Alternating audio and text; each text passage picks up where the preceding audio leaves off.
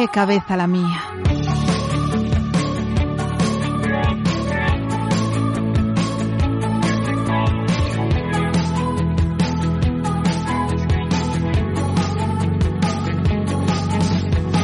Hola Nacho, ¿qué tal? Hola Alex, ¿qué tal? Muy bien. Yo estoy de maravilla también porque tenía un montón de ganas de hablar contigo porque sé que puedes darme respuesta o al menos una orientación sobre diversos temas que me preocupan. Entonces mi idea era hacer, mi idea es hacer un podcast contigo en el que en cada episodio tratemos una de esas, eh, ¿cómo decirlo? De esos conceptos a los que les doy muchas vueltas. Te voy a decir una, de, una de esas neuras, pero como que, como que tiene ahí un punto negativo decir neuras. Simplemente una de esas dudas existenciales que todos nos planteamos, como puede ser el amor, por qué nos enamoramos, qué sentimos cuando, qué pasa en nuestra cabeza cuando nos enamoramos, porque a veces somos eh, agresivos, porque a veces eh, tenemos miedo. Bueno, todo ese tipo de cosas es lo que me gustaría hablar contigo en diferentes episodios en este eh, programa que aún no tiene nombre, que todavía tenemos que nombrar. Y, y he pensado en ti porque eh, tú me puedes ayudar porque eres neurocientífico, eres neuropsicólogo. Defínete tú porque yo mm, no tengo clara la definición.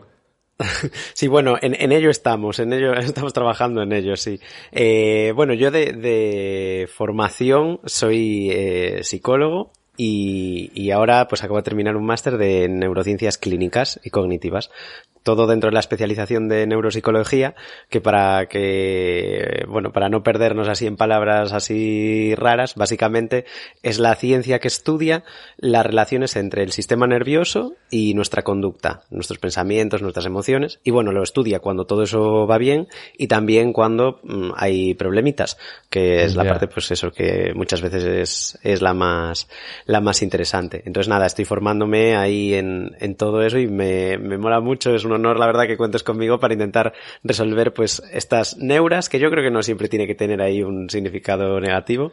Son, bueno, es que son cosas que compartimos todos, ¿no? Así que, eh, en algún momento dejarán de ser neuras, claro. Eh, o sea, realmente tú a lo que te dedicas es a, a, a indagar, a descubrir por qué hacemos lo que hacemos. ¿Cuál es la razón detrás de nuestros actos?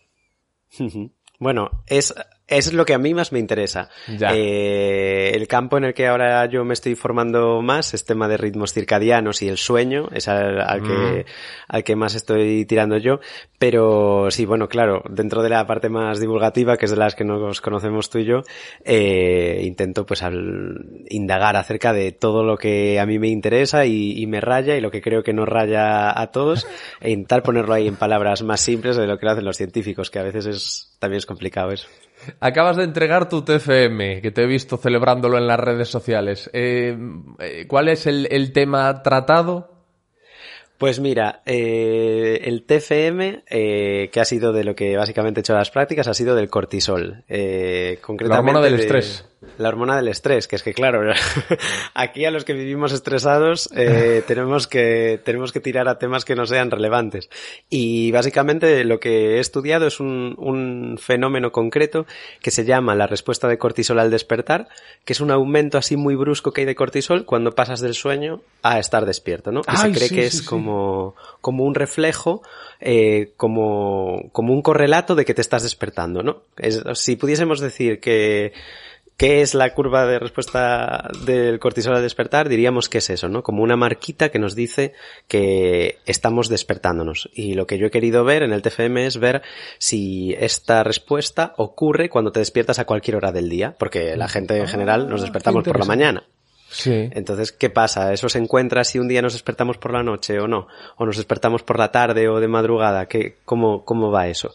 Y eso es de lo que ha ido el TFM. Es cierto que cualquier persona, además, eh, alguien que está pasando por un, por un proceso ansioso me lo comentaba hace poco, que cuando estás eh, viviendo una de esas patologías notas que realmente hay un, hay un pico cuando te levantas. Cuando peor estás es en ese momento en el que te despiertas.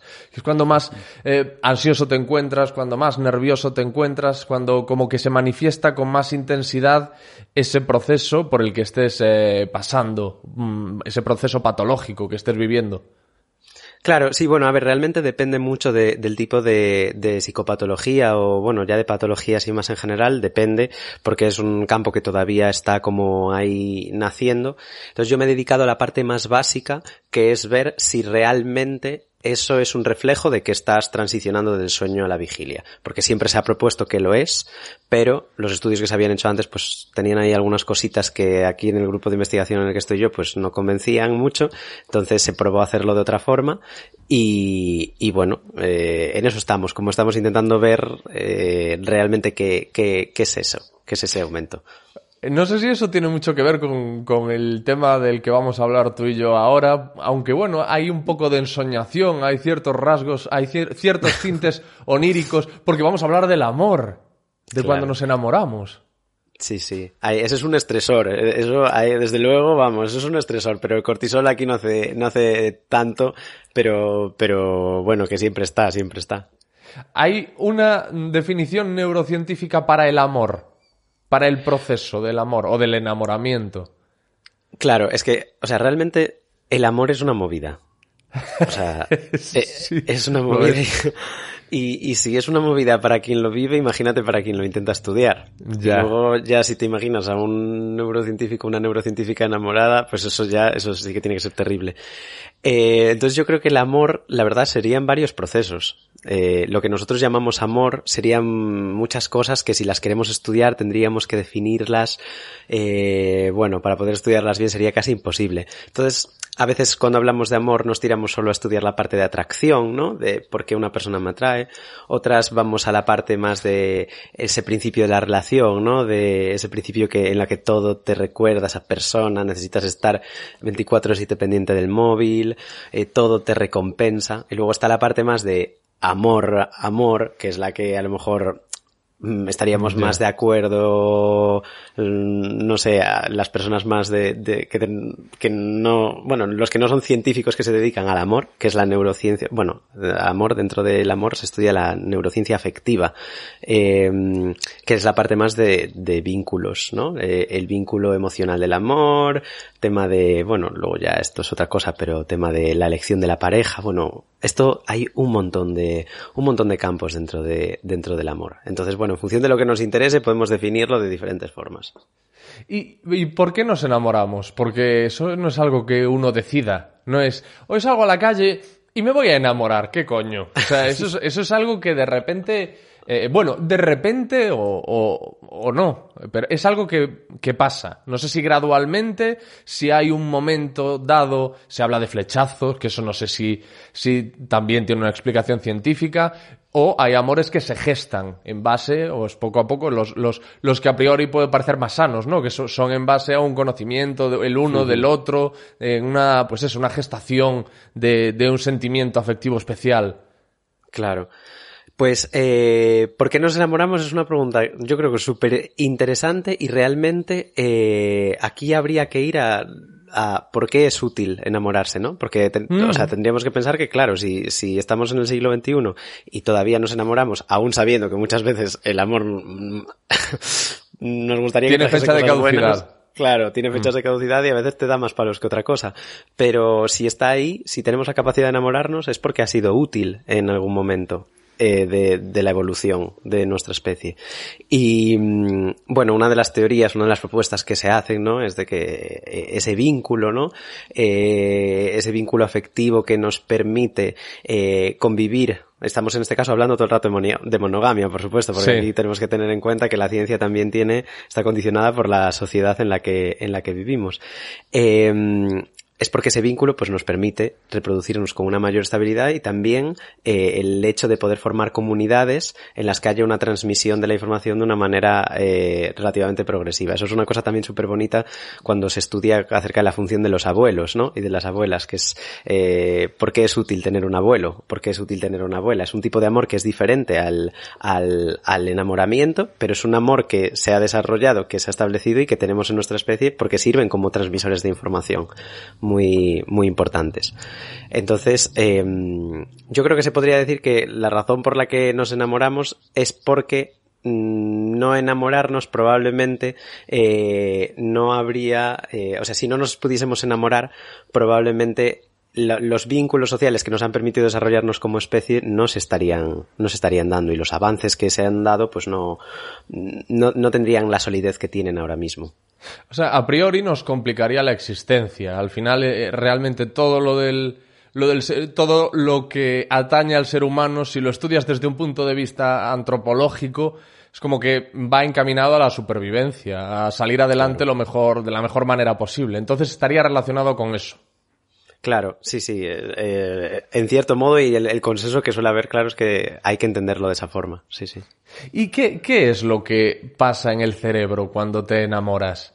Cuando de repente dices, joder, mm, estoy sintiendo algo especial, estoy sintiendo algo nuevo por esta persona con la que estoy hablando. Algo nuevo en el sentido de que nunca me había pasado lo que me está pasando ahora. Claro. Esto eh, hay que decir. Estamos hablando del amor romántico todo el tiempo también. Exacto que eso es importante, importante destacarlo, que, que claro, pero yo creo que eso es importante porque al fin y al cabo es a lo que me refería antes, que la sociedad, la forma en la que entendemos el amor condiciona también cómo lo estudiamos. Claro. Entonces, bueno, todo esto tenemos que ponerle unas comillas súper, súper grandes a todo porque a lo mejor dentro de 10 años, bueno, como todo en ciencia, se va actualizando. Y lo que pasa cuando nos enamoramos realmente también es otra movida porque eh, hay, o sea, es, es una droga, quiero decir. Claro. Objetivamente, el funcionamiento es, es muy parecido al que, al que ocurre con, con determinadas drogas y, y, procesos adictivos. ¿Qué pasa? Que, bueno, ocurre también con, con químicos que nosotros ya tenemos en nuestra cabeza, entonces lo vemos de una forma un poquito, bueno, no puede ser tan heavy, pero del mismo modo que en las adicciones tenemos conductas compulsivas, las conductas que tenemos durante el enamoramiento también se pueden entender, de cierto modo, como un poquito compulsivas. Por lo menos aquí, claro, hay unos condicionantes sociales muy heavy, pero, pero realmente realmente, eh, bueno, eh, el cerebro está programado para que tú puedas establecer estas como conductas de aproximación con esa pareja, ¿no? Que, bueno, básicamente que acabes reproduciéndote con ellas y puede ser.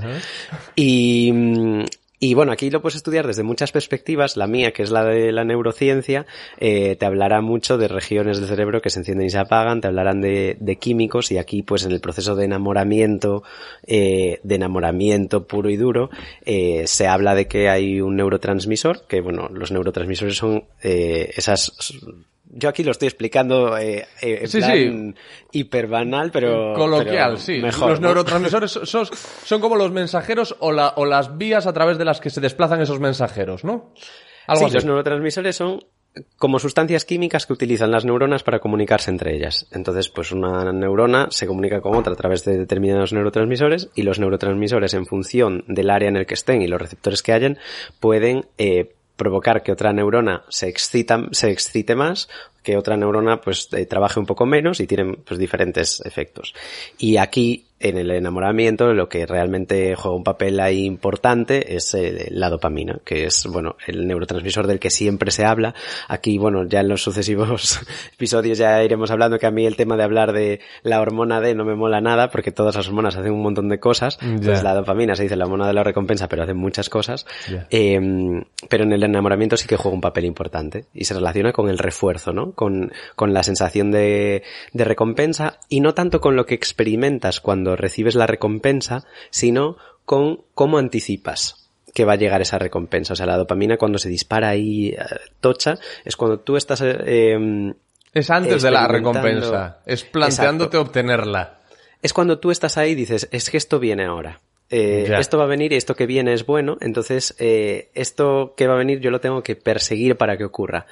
Entonces, con, cuando nosotros estamos enamorados de alguien, pues eso es un chute bastante, realmente es un chute, es bastante importante. Y lo que ocurre ahí también es que a medida que realizamos más actividades con esa persona y a lo mejor pues eh, vamos a diferentes sitios o diferentes, eh, en diferentes contextos, vamos a acabar eh, generalizando esa respuesta de dopamina a otros estímulos. Entonces ya no es solo la persona, o sea, ya no es solo la cara de esa persona, es la colonia de esa persona, es eh, la calle por la que pasas con esa persona, eh, es el restaurante en el que comes con esa persona. Exacto. La, la, la, canción que os enseñasteis, entonces bueno, al final, eh, pues eso hace que tú progresivamente necesites ese, ese chute de dopamina. Y es donde aparecen como ese tipo de conductas que yo dije compulsivas. No es exactamente compulsivas el término, pero eh, sí que son parecidas, porque tú estás buscando constantemente ese, ese, ese refuerzo. Y luego, claro, cuando te cortan ese refuerzo, lo, lo sufres. Y de hecho hay estudios que, que cuando hablan de rupturas, que cuando hablan de rupturas amorosas en los que un, una de las partes de la pareja quería continuar con la otra parte, o sea, en la que hay sufrimiento, eh, las zonas del cerebro que se activan ante esa ruptura son similares a las que se activan cuando hay mono de, de cocaína en personas que han tenido adicción. O sea, mm. son, realmente son, son pues regiones de, de, recompensa del cerebro, entre otras. Hay regiones también que se activan, eh, que están relacionadas con el dolor físico, incluso durante una ruptura, eh, durante una ruptura amorosa. Entonces, aquí tenemos como muchos, muchos, muchos puntos importantes e interesantes, pero la dopamina al principio es importante y luego ya, con el paso del tiempo, hay ya otros neurotransmisores que ya van apareciendo. Claro, Esta es la aproximación neurocientífica, ¿eh? porque ahora a lo mejor viene un antropólogo y dice, bueno, pero esto, y sí, son todas válidas, es simplemente que es una. Pero estaba pensando yo, tú lo comparabas esto, decías que realmente es como una droga, el amor. Y yo pensaba en la, la, sintomatología, esto no sé si es correcto decirlo, pero la sintomatología del enamoramiento, es decir, lo que, lo que sientes, lo que experimentas cuando te estás enamorando, y es muy parecido a lo que puedes experimentar si consumes éxtasis que es todo es más mm, bonito, todo parece mejor, eh, todos los colores son más intensos, tienes como más ganas de vivir, tienes más ganas de hacer cosas, sientes que te quieres comer el mundo, eres más feliz, no sé, y a veces pasa que tus amigos cuando te ven enamorado dicen, joder, es que no te reconocemos, como si estuvieses drogado. Claro. Es que en cierto modo eh, es que estás drogado. Quiero decir, es, en cierto modo estás drogado. Es, eh, a mí, me, bueno, no es que me guste, pero me parece que es bastante eh, propio. A mí eso me recuerda al orgasmo. O sea, el orgasmo, eh, estás liberando ahí una, cantidad de, de, cosas que la sensación con la que te quedas después, si el orgasmo ha sido bueno y te ha resultado satisfactorio, es de un relax increíble. Y muchas de las cosas que pasan, bueno, es que nosotros tenemos que tener en cuenta que nosotros venimos equipados con, con un sistema que tiene unos químicos eh, potentes. O sea, nosotros mm. podemos recurrir a drogas del exterior, pero hay muchas tenemos drogas, endógenas. Claro, bueno, sí, o sea, tenemos... Es que es, es como funcionamos y cómo nos movemos. Bueno, sí, yo una vez, no, sé si le había oído, no sé si, si, si le había oído o leído a Sam Harris que no hay nada que te produzca una, una droga que no puedas producir por ti mismo. Porque al final realmente, es decir, o sea, lo que está haciendo eso que te estás tomando es estimular cosas que ya están dentro de ti. No es que te esté aportando nada. No, no lo sé. No sé esto. O sea, no quiero poner aquí en tela de juicio a Sam Harris porque este es mi recuerdo de lo que creo haber leído u oído en palabras en boca de Sam Harris. Claro, a ver, yo creo que Sam Harris lo que quiere decir es que probablemente las, o sea, lo que hacen, eh, claro, es que todo esto eh, habría que meterse no en, en los eh, eh, compuestos concretos. Eh, pero lo que sí que hacen las drogas es aprovechar sistemas que nosotros ya traemos de base. Entonces eh, los explotan o los inhiben. Y eso sí que es cierto, o sea, realmente, pues, por ejemplo, no sé, se me vienen a la cabeza las anfetaminas, por ejemplo, realmente lo que se está haciendo es trabajar sobre unos determinados receptores, ¿no? Y eso hace que, que, que, se trabaje más, que se produzca más sustancia o que a lo mejor que no se recapte toda, porque ahí eso se va limpiando. A lo mejor se hace que, pues, que no se recapte, pero las drogas también, en función de la droga, también te dan un poquito más de, te pueden aportar incluso más sustancia de la que tienes. Es decir, ahí habría que ir como a la, a la droga concreta, ¿no? Para, para hablar exactamente de, de, de, eso. Pero en el enamoramiento, básicamente, claro, o sea, tú no te estás tomando nada. Ya. en, en, el mejor de los casos.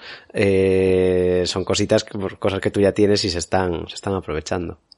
Y entonces tú dices, claro, que no te gusta este, este rollo de etiquetar a las hormonas. Pero claro, luego está la, la, la, oxitocina que la llaman la, hormona del amor.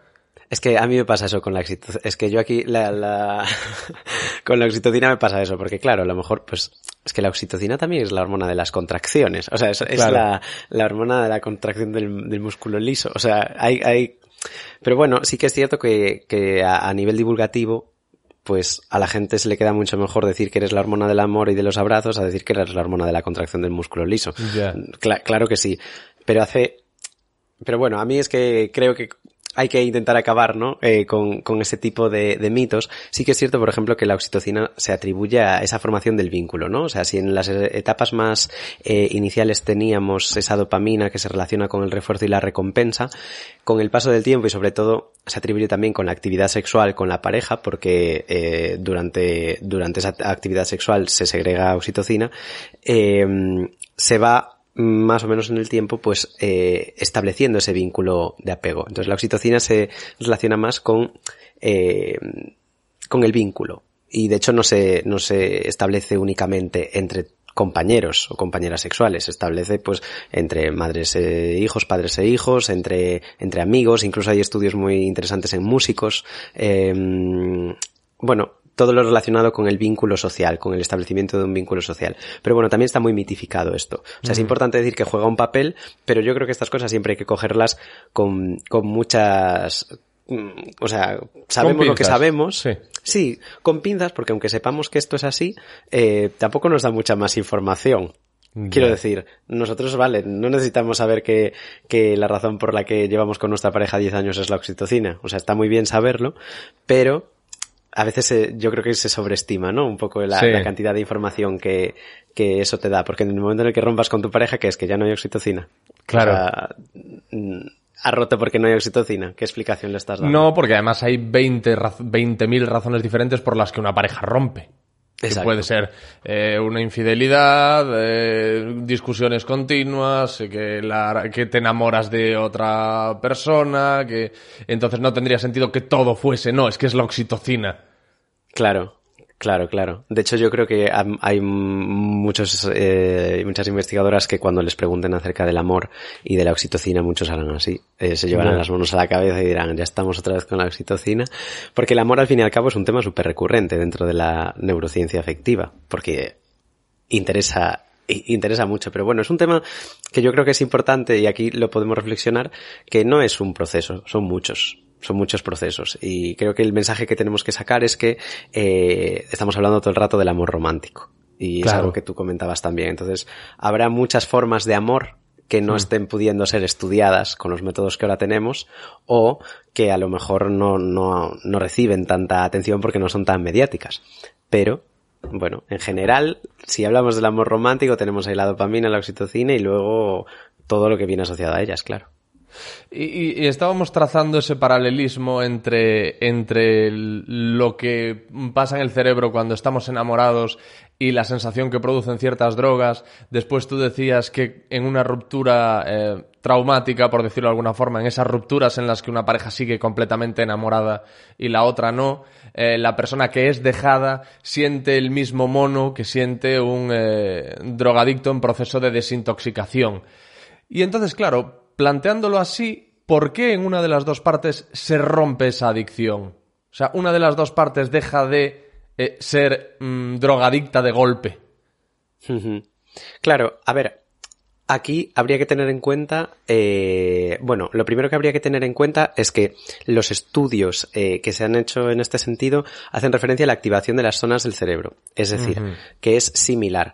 Otra cosa es que la persona te lo vaya a describir de la misma manera. Claro. Probablemente una persona con un mono de cocaína no te describa lo, lo que experimenta de la misma manera que lo haría una persona que está en una ruptura.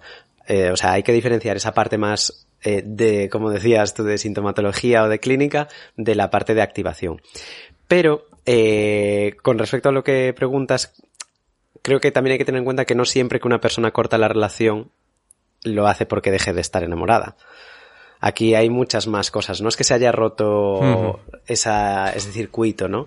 Es que a lo mejor esa persona lo rompe con ese circuito todavía activo, pero lo rompe porque esta es como la parte más básica, la parte más química, pero también tenemos, si nos vamos a la parte cerebral, hay otras eh, regiones del cerebro que imponen también su, su lógica, ¿no? Su, su racionalidad y a lo mejor te prima más eh, las consecuencias a largo plazo que pueda tener esa, esa relación y decides que no son lo suficientemente buenas y decides cortar, aunque tú todavía puedas seguir enamorado. Ahí tú te estás como autoprovocando, eh, por decirlo de algún modo. Autosaboteando. te estás saboteando tu enamoramiento, pero es que a veces, mm, es que si eso no va para adelante, a lo mejor es lo que tienes que hacer. Porque las drogas con las drogas imagino que es un poco lo mismo, ¿no? Sabes que puedes saber que tienes eh, un problema. Eh, en este caso, pues en función de la droga te puede secuestrar un poco más esa parte racional o secuestrártela un poco menos, pero no es que el circuito deje de funcionar. Es que tú estás imponiendo otra, otra, otro, otro factor importante también. Y cuando, por ejemplo, yo, yo estoy enamorado de, de, una persona y esa persona todavía no lo está de mí o yo no sé si lo está y entonces quiero seducirla y quiero que ella también esté enamorada de mí. O sea, lo que tengo es que conseguir que se produzca dentro de ella en su cabeza lo mismo que se está produciendo en la mía, es decir, activar sus circuitos dopamínicos como, no sé si es dopamínicos o dopaminérgicos, ¿eh? Tú me vas con Dopaminérgico. Dopaminérgicos, sus circuitos dopaminérgicos tal y como están activados los míos. Tengo que yo conseguir ese efecto en, en, ella o cómo funciona. Uf, esto ahí es claro, que son cosas muy... Eso es... O sea, en general, si, si, si quisiésemos ver si esa persona está enamorada, pues podríamos plantearlo un poco así. Eh, yo en ese sentido creo que hay una de las propuestas más, yo creo que es como más interesantes, por ejemplo, dentro de la, de la psicología de, de la atracción, que esto es una rama que también hay que hablar que tiene muchísimo, eh, sea, ha habido mucho magufismo en este sentido, o sea, se ha intentado camuflar como, bueno, las típicas leyes de la atracción, ¿no? Eh, oh, de, de, estas cosas de cómo hacer para, para que esa persona se sienta atraída por ti. O sea, aquí hay que dibujar una línea roja, por favor. La gente que no compre estos cursos, eso es peligrosísimo. Estos, Claro, y que los cursos estos, la inmensa mayoría no tienen eh, ni, una ni un solo tipo de evidencia científica, o sea, lo que, lo que tiene que haber detrás son unas habilidades sociales que, que a ti te permitan funcionar y te permitan conectar con, con una persona o, o, desarrollarte bien en tu campo social. Pero sí que es cierto que hay algunas investigaciones. Y una de las cosas de las que se habla mucho como para poder generar esa, ese interés inicial o, o esa excitación inicial es, eh, si no recuerdo mal, creo que se llama la transferencia de la emoción, ¿no? Que es el hecho de que eh, tú experimentas una emoción y tú cuando la estás experimentando a la vez la, estás reinterpretando en el contexto en el que tú estás. Entonces, ese cosquilleo, ese nerviosismo, y esto es una táctica que usa mucha gente, es el tema, por ejemplo, de llevarte eh, pues a esa persona con la que a lo mejor tú estás intentando ligar a un parque de atracciones. Eh, las cosquillas en el estómago las va a experimentar, no por ti. no por ti. Pero quieres que la relacione contigo. Pero o sea, hay una transferencia de la situación. Hay un estudio interesante aquí que lo hacían, eh, igual ahora hasta lo describo, a lo mejor hasta lo describo mal, pero ponían como una serie de participantes a cruzar un puente, ¿no? Y al final del puente, bueno, era como un puente muy alto. Eh, de hecho, yo esto a lo mejor te lo escuché, escuché a lo mejor en, en algún episodio tuyo también de, de ah, alguien que lo, que lo comentaba así, de lo que tú digas. Eh, pues era un puente, una, un puente muy alto, una situación en la que había mucho vértigo y al cruzar el puente como que se le daba el, el teléfono o algo así de, de, de un presentador, una presentadora, pues como que se les decía, bueno, para cualquier cosa que, que, lo que necesites, eh, me puedes llamar aquí después del estudio, no sé qué tal. Y había como un puente en el que había mucho vértigo y un puente en el que no había tanto vértigo. O sea, había como una, una, un puente que provocaba objetivamente mayor excitación física. Y el intercambio de teléfonos era en esos puentes. Se, se daba el teléfono, ¿no? El, número de teléfono. Y la cuestión era, tú avisa, o sea, si quieres hablarme, háblame. Además era una persona que era objetivamente atractiva. Ya. Eh, si quieres hablarme, háblame. Y lo que se veía era que las personas que habían cruzado el puente alto, el puente en el que había mucho vértigo, en el, el puente en el que, bueno, que daba más miedo, tendían a llamar más a a la misma presentadora, al mismo ah. presentador que había, que les había dado el número, en comparación con los que habían estado en un puente, pues más bajo, en, era pues como cruzar un puente eh, sin más, ¿no? Entonces de ahí se propuso el tema de la, de la transferencia de la emoción, de la excitación, de decir, bueno, estas personas estaban más excitadas, en, de, tenían más nervios, por decirlo de ese modo, tenían esas cosquillitas ya de, del vértigo y experimentaron mayor atracción hacia la presentadora atractiva que las que habían estado en un puente menos, menos activador. Entonces, ahí no se trataría tanto de dopamina, pero sí se trataría de esa sensación fisiológica, ¿no? De, de, de, de, esos nervios, los que se intentan provocar en la otra, en otra persona. Pero creo que es hasta ahí hasta donde se puede leer. O sea. Pero entonces lo del parque de atracciones no es mala táctica. Yo creo que no. Yo, yo si te digo la verdad, yo nunca Mierda. lo he Que me dan miedo los parques de atracciones, mierda. Ah, amigo, bueno, claro, sí, y de otra persona se marea mucho, no, claro. Pero, pero yo no creo que sea mala táctica. O sea, si hay alguien que lo oye y se anima a probarlo, yo me encantaría conocer su experiencia, la verdad. Oye, estabas diciéndome ahora lo de la, lo de esta presentadora y no he podido, no, no tiene por qué tener ninguna relación, pero no he podido evitar eh, recordar o pensar en, en algo que he escuchado en alguna ocasión y no sé si tiene base real, y es que es común relativamente común, que, que, puede pasar, que un paciente se, sufra un pseudo enamoramiento de su psicólogo o de su psicóloga. Es ¿Sí, la, sí. ¿Sí? Bueno, esto, esto es un concepto que no sé si lo propuso Freud, pero desde luego es... Es, es muy freudiano. Eh, es psicoanalítico eh, y es una cosa que sí que está registrada y es una cosa que sí que, sí que ocurre. Se, de hecho se llama transferencia. Transferencia mm. y contratransferencia. Y, y sí, sí, sí, o sea, es, es básicamente eso, experimentar la atracción hacia tu terapeuta. Pero ¿y eso por qué sucede? ¿También porque estás en una situación como la del puente? Quiero decir, aunque tú no estés físicamente en una situación como la del puente, cuando tú vas a un psicólogo o un psiquiatra, por dentro estás un poco como en ese puente, ¿no? Estás en una situación en la que tú te consideras en riesgo, consideras que no estás eh, sano y salvo. Claro, a ver, aquí habría muchísimos factores y probablemente yo creo que lo más importante es la historia de aprendizaje de la persona concreta, de, la persona que va a la terapia, el tipo de vínculos que haya establecido antes, el modo en el que se haya establecido y, bueno, en definitiva su historia de aprendizaje, que es siempre lo más importante, yo creo, lo que hay que tener en cuenta para intentar eh, explicar en cierto modo la conducta de alguien.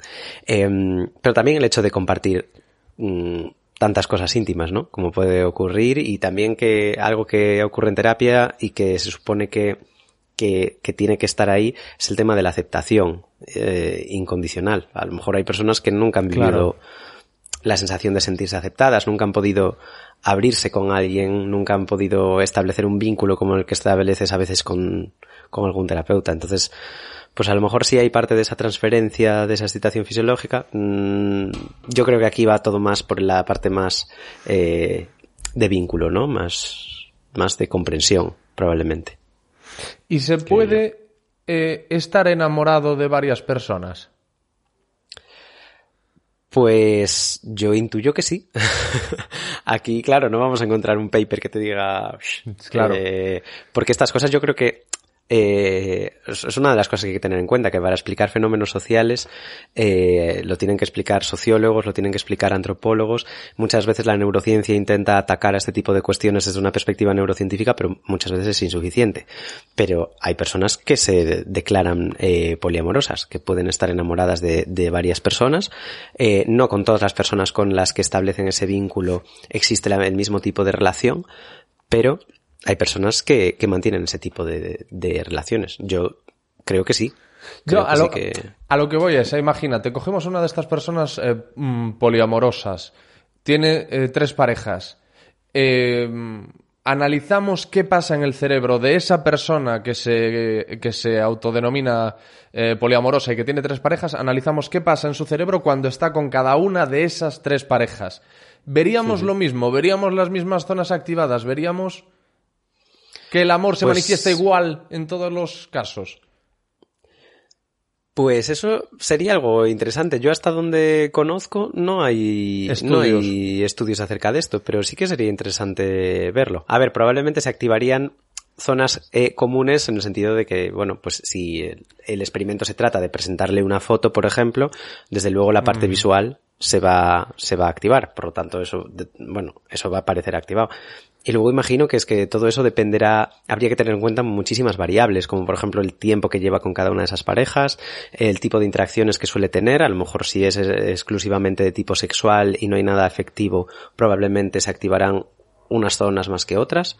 Eh, si a lo mejor la pareja ya lleva mucho más tiempo consolidada, o sea, eso sería un estudio también tremendamente difícil de hacer porque tendrías que encontrar probablemente a parejas, eh, tendrías que seleccionar parejas que fuesen como muy parecidas, ¿no? En, en sus, en sus características para poder asegurar algo. Pero sí que sería, sería interesante. Yo creo que es uno de esos temas que probablemente la, la sociedad vaya demandando, eh, dando, vaya demandando con mayor intensidad. Y también creo que es importante aquí también recalcar, aprovechando, que, eh, que se haga un estudio de neurociencia acerca de esto para poder estudiarlo realmente no nos da información, no nos, no está legitimando o está validando que esto ocurra. Es decir, estas cosas ocurren y, y, de hecho habría que ver si de hecho no somos todos potencialmente poliamorosos, que eso es una posibilidad. Pero eh, el hecho de que podamos encontrar un cerebro activándose o no activándose no, no le va a servir a alguien para decir, ¿ves cómo el poliamor existe? No, no. Y esto lo, lo, digo, lo digo porque yo he escuchado, o sea, bueno, a, finales del año pasado salió un estudio afirmando que la bisexualidad en hombres existía. O sea, decía, tenemos evidencia, hemos encontrado que la bisexualidad existía. Entonces, claro, yo me imagino a todos los hombres bisexuales de los últimos dos siglos. Si os lo puedo haber dicho yo. Claro, si yo estaba aquí reclamando esto, en plan, necesitabais meter a 35 personas en una máquina de resonancia para, para asegurármelo. Entonces, bueno, lo, digo más con esa, con esa, no, no, no. con ese mensaje. Pero vamos, si es que esto es como lo que hemos dicho, que las parejas pueden romper por 20.000 historias, no es, no es la, oxitocina no sé qué, nada de esto, es decir, es una perspectiva, bueno, pues es como un, como un acercamiento científico, pero una cosa es la ciencia y otra cosa ya es la vida y el mundo de las emociones que es mucho más complejo y al final todos somos conscientes, los neurocientíficos los primeros, de que lo que sabemos de lo que nos pasa y de cómo nos comportamos todavía es mucho menos lo que, eh, que lo que no conocemos, que lo que desconocemos. Y eso, eso es así, hay que dar muchísimo. De hecho, la, neurociencia es una disciplina súper joven. Realmente. Pregunto. Sí, o sea, es, es depende de lo que entendamos, porque las neurociencias, o sea, cuando hablamos de neurociencia en realidad tendríamos que hablar de neurociencias, porque la, el sistema nervioso y se puede estudiar desde, desde un montón de, de perspectivas. Lo que ocurre es que ahora mismo eh, lo que tiene más boom son estudios que se realizan eh, con técnicas de neuroimagen. Y la neuroimagen sí que es relativamente reciente y sí que eh, se va afinando mucho más, se va perfeccionando mucho más. Y todavía nos queda entender muy bien qué significa, por ejemplo, yo aquí estoy hablando en mi campo, que es más la neuropsicología, que se habla de que una región se active más o una región se active menos. Todavía nos queda entender bien qué significa que una región se active más y que una región se active menos. Y todo hay que eh, verlo en el contexto del resto de investigaciones. Entonces, sí, es relativamente reciente, o sea, el cerebro en vivo, estudiado en vivo, porque postmortem ya es otra cosa, pero el cerebro estudiado en vivo, claro, si lo comparamos con otras disciplinas de estudio, sí, es, es, es, reciente. Y, y, sobre todo si tenemos en cuenta que la neurociencia eh, tiene que ir siempre acompañada, esto es una apreciación más personal mía, pero creo que habrá mucha gente que lo comparta, tiene que ir acompañada de la filosofía sí o sí, para poder articular bien eh, el marco en el que lo estás estudiando. Eh, te mueves con que, claro, igual es que dentro de cinco años la forma de estudiar un mismo tema ha cambiado. Y se ha demostrado que este método es mejor estudiarlo o te da otro tipo de resultados, pues de esta, de, otro tipo de, de, estudiado otro tipo de, de forma. Entonces, bueno, claro, por eso es importante yo creo contextualizar siempre hasta dónde llega y hasta dónde no llega la neurociencia. Y el tema del amor es, es importante porque la carga social que tiene es que, claro, es que es un fenómeno social. Hmm. ¿Y por qué se habla de la caducidad del amor, Nacho? De que el amor mm, puede llegar un momento en el que, en el que caduque o en el que le pase como la energía, que no es que, que, se, que se transforma. Pues durante unos cuantos años salieron como muchas noticias así seguidas muy, muy, muy llamativas, ¿no? Que decían, el amor dura tres años y se hablaba de los tres años, como la barrera de, de bueno, si cruzas los tres años, ya, ya está.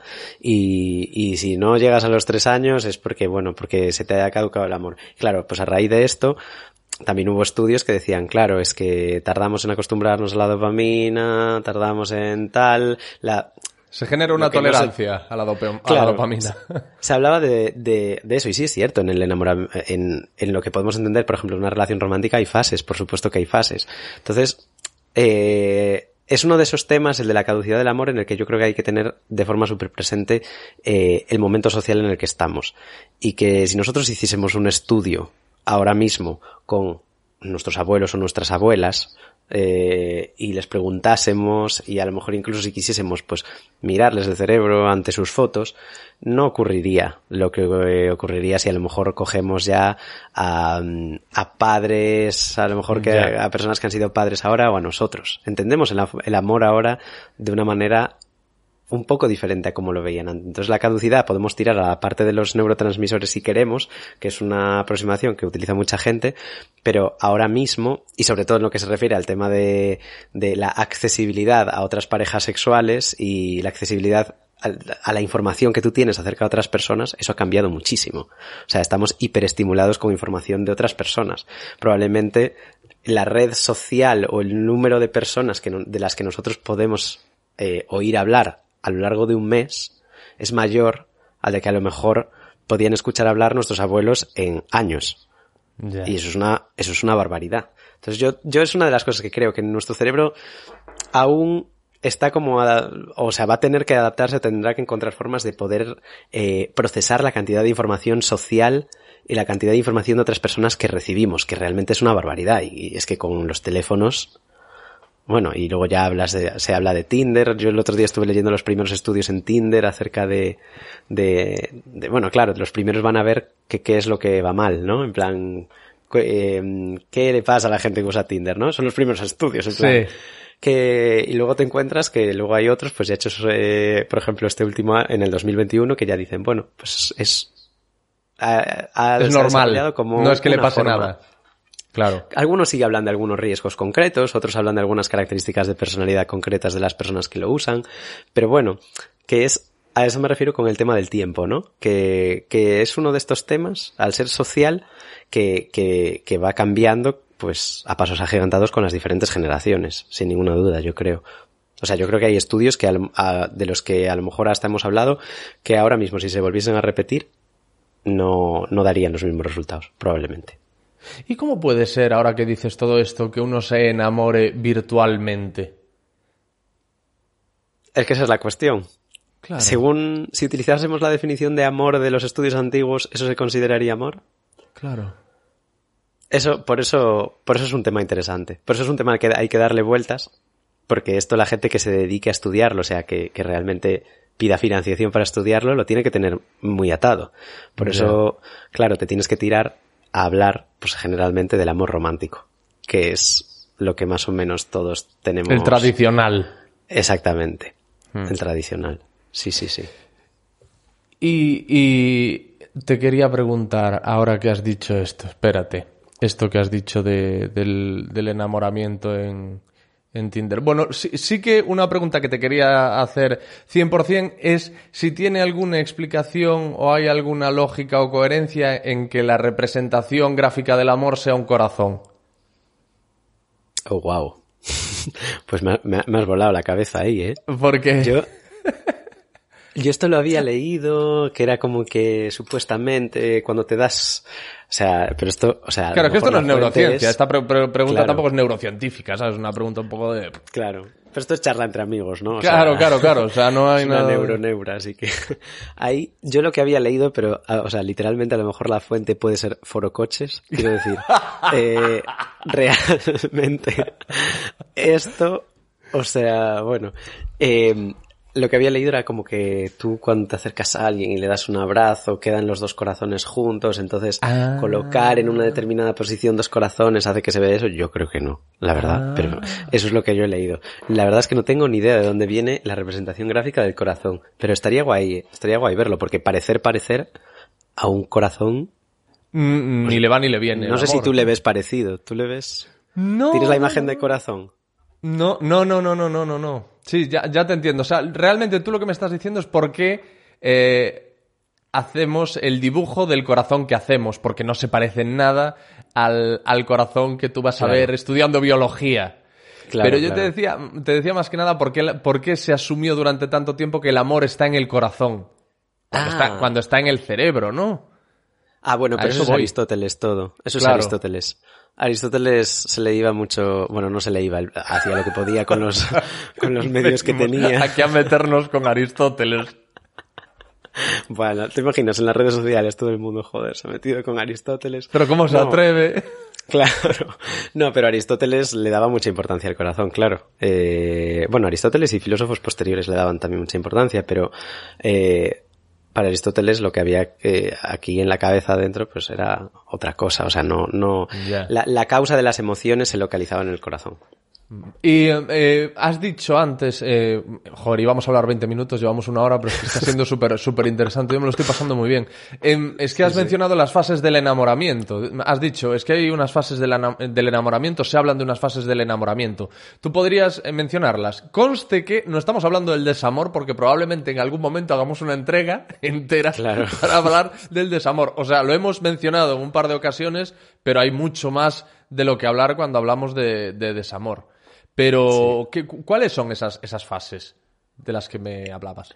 Yo así de memoria, y esto sí. que sí que va de memoria porque sí que existen eh, modelos teóricos que hablan sí. de fases concretas, pero de memoria eh, se habla como de esa fase inicial de acercamiento eh, en los que se establecen como esos primeros contactos con la persona. A esa uh -huh. le sigue el proceso de enamoramiento, que es cuando ya se van desarrollando actividades más conjuntas, eh, esa anticipación, ¿no? De quedar con, de quedar con esa persona. Luego, esa parte más de establecimiento del vínculo, donde ya habría más eh, emociones más relacionadas con a lo mejor proyectos personales, eh, bueno, se hablaría aquí también como de confianza, ¿no? De, uh -huh. proyectos futuros. Y luego, claro, pues se podría tirar a la parte de disolución del amor, ruptura por diferentes eh, motivos, o a lo mejor pues ya consolidación en el caso de que eso continúe más, eh, más en el tiempo y ya se considere pues que es una, una, pareja con la que has pasado la mayor parte de, de, de tu ciclo vital, por uh -huh. decirlo de algún modo. Pero aquí a lo mejor me está escuchando ahora, a lo mejor una persona que se dedica a estudiar esto y me dice, no, mira, las fases son esta, esta, esta y esta. Pero así a grandes rasgos de lo que recuerdo yo ahora de, de memoria, que pues serían, serían esas. Bueno, y al final esto no deja de ser, como tú dices, una charla de amigos. Así que claro, claro. Pero espero que la, la, la gente nos escuche con, ese, con ese espíritu. No, no te preocupes. Yo, yo plan, sé que la gente digo. nos escuchará con ese espíritu. Además, tú eres muy cauto, ¿eh? Y siempre guardas la ropa. Y dices, no, esto yo lo digo, pero a lo mejor lo he escuchado por ahí, no es, o lo que sea. Y lo que sí claro. sabes, pues lo dices con, con conocimiento y, y, con rotundidad. Así que es, es perfecto. Yo podría tirarme otra hora más habla, hablando, pero no podemos hacer eso. Porque precisamente eh, tenemos la que... Idea. Claro, la idea era, vamos a condensar en la medida de lo posible y dedicarle a cada cosita su episodio. Yo creo que esto, como, como introducción, al, eh, introducción neurocientífica al mundo del amor, creo que ha estado creo que ha estado muy bien, a mí me ha, me ha, encantado, me lo paso muy bien y me ha resultado muy interesante estoy seguro de que la audiencia también. Espero que tú te hayas sentido cómodo. Sí, sí, súper cómodo, súper cómodo. Sí, y... sí, además es que, que, es un tema que, que es un tema complejo, pero que mola mucho.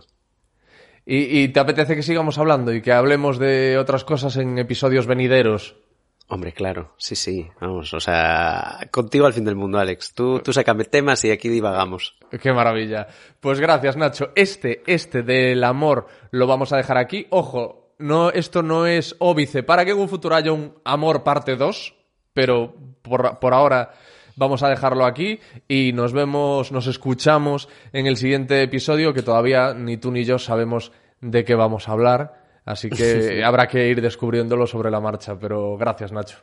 Gracias, gracias a ti, Alex. Ay, qué cabeza la mía.